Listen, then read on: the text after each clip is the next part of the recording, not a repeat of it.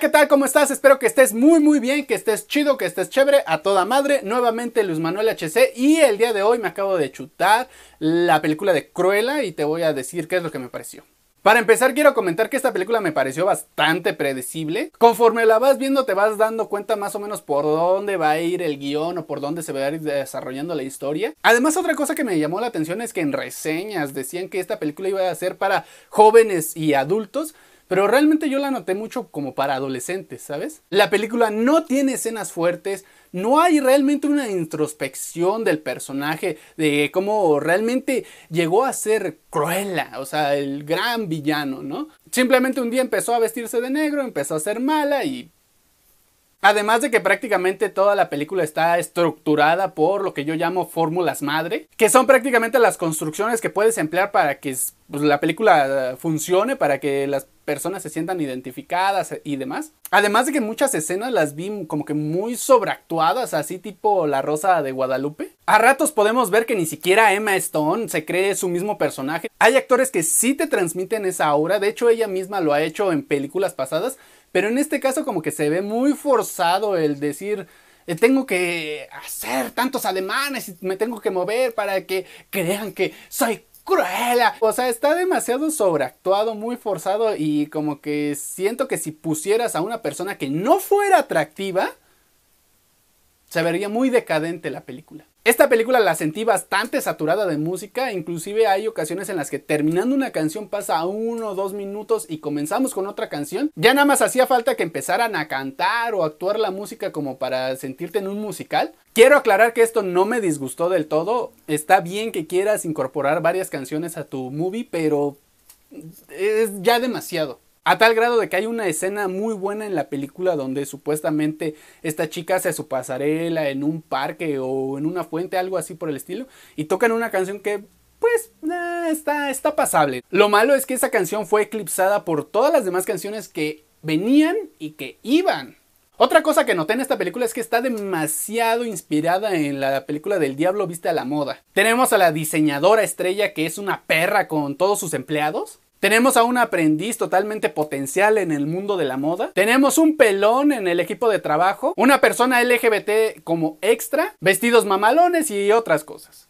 A pesar de que esta película se haya hecho demasiado caricaturesca, no significa que sea mala, al contrario es bastante entretenida. Siento que es una película que podría funcionar sin el nombre de Cruella de porque realmente no podemos ver mucho del personaje original. Siento que es como si algún Frankie Rivers eh, se le ocurriera la historia de un niño robot que tiene aventuras en la escuela, en la ciudad y que está tratando de buscar qué es, por qué es diferente. Ah, pero durante sus aventuras conoce a unos TikTokers con los que graba baile dentro de una ballena, en un filtro de una, dentro de una ballena azul. En el transcurso de la película va descubriendo que está bien ser diferente y que no puede llegar a ser un humano y después se muere su creador.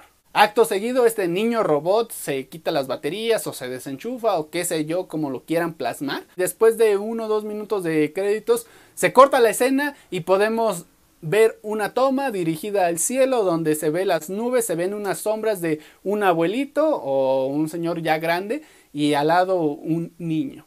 Haciendo alusión de que el niño robot sí tenía un alma de humano y que ya está en el cielo con su creador y felices por siempre. Próximamente en cines, el live action de Pinocho. Pues así me pareció la película de Cruella, donde en la película nada más podemos ver esos pequeños guiños al personaje original, pero que prácticamente si le quitas esos guiños, pues igual sirve la película, como por ejemplo, en este caso si quitases los tres dálmatas y pusieras Rottweilers, pastores alemanes, Bull de igual forma la película funciona. Y también algo que me pareció bueno y malo fue que abusaran demasiado de los efectos especiales. En la película hay perros que se ven muy digitales, pero también hay perros que se ven reales. Yo creo que ha sido la primera película que ha logrado que me crea que en serio ahí hay un animal cuando realmente son puros efectos. Pero aún así, aunque consigan engañar al espectador, no soy muy fan de esos efectos a computadora. Aunque Avatar lo haya puesto de moda, considero que es mejor ver un disfraz pedorro a ver un mono que ni existe. Dentro de lo que cabe, si es una película palomera, cumple con su objetivo que es entretener. En cuanto a lo personal, sentí que la película duró 30, 40 minutos. No sé realmente cuánto es lo que dure, dos horas o...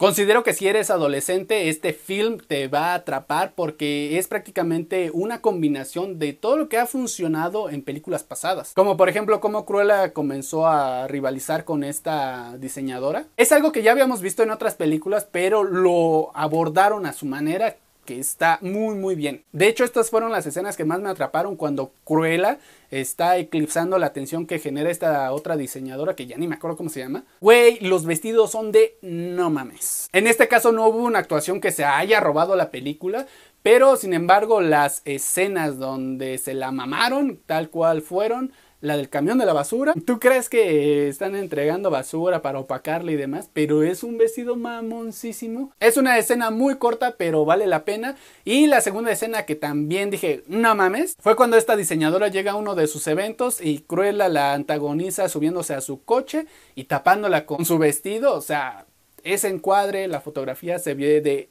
wow.